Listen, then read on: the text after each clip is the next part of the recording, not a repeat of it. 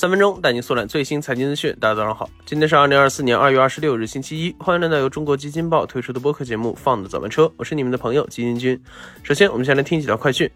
据娃哈哈官方微博，娃哈哈集团创始人、董事长宗庆后因病医治无效，于二零二四年二月二十五日逝世，享年七十九岁。作为创始人，娃哈哈在宗庆后的带领下，逐渐成长为一个集纯净水、饮料、医药保健食品为一体的食品饮料帝国。那值得注意的是，在娃哈哈创业三十年以来，他也坚持不上市、不融资。亚马逊英伟达加码人形机器人。近日，据彭博社报道，亚马逊创始人兼执行主席贝佐斯和英伟达成为了新一轮的投资者，共同领投了一家专注于制造人形机器人的初创公司 Figure AI。此轮融资规模高达六点七五亿美元，也使得该公司的估值飙升至二十亿美元。此外，微软和 OpenAI 也参与了本轮融资。好，快讯之后呢？今天咱来聊一聊周末刚刚发布了致股东信的巴菲特。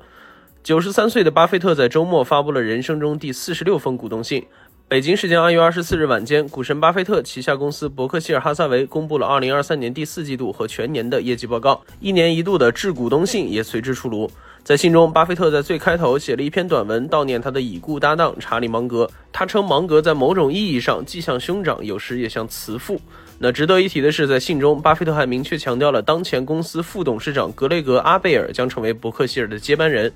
那除此之外，对于大家最关心的投资标的，巴菲特在信中也提到。伯克希尔将无限期投资五家日本商社：一同中商事、丸红株式会社、三菱商事、三井物产和住友商事，并且无期限维持对西方石油公司的投资。那近年来，巴菲特对几家日本商社青睐有加。从二零二零年八月，伯克希尔首次宣布被动持有日本五大商社百分之五的股份开始，去年又将持股比例提高到了百分之八点五以上，再到这次，巴菲特透露目前已经分别持有这五家公司约百分之九的股份。在信中，我们也不难看出巴菲特投资这些日本商社的原因。总结下来就是业务多元化、高股息、高自由现金流、增发新股相当审慎。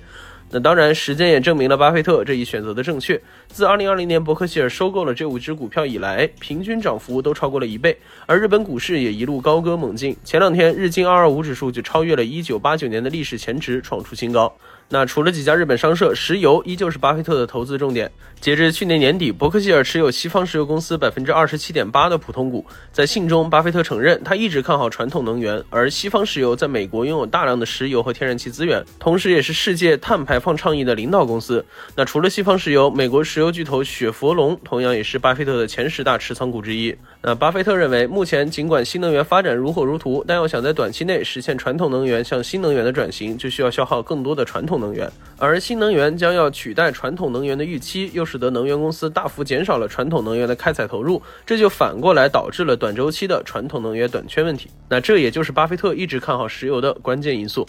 尽管在投资日本商社时面对着很多不解，在2020年能源危机时清仓西方石油后又回购引起争议，巴菲特一直在让时间来证明自己的眼光毒辣、判断准确，时间也几乎没有让他失望。作为始终恪守价值投资信条的股神，虽然已经九十三岁高龄，却依旧带领着公司一次又一次站在了市场的潮头。那这次一年一度致股东信的发布，也让外界对这名传奇投资者当下的心态又有了更好的了解，也不由得让我们开始期待伯克希尔今年五月四日日将要举行的股东会。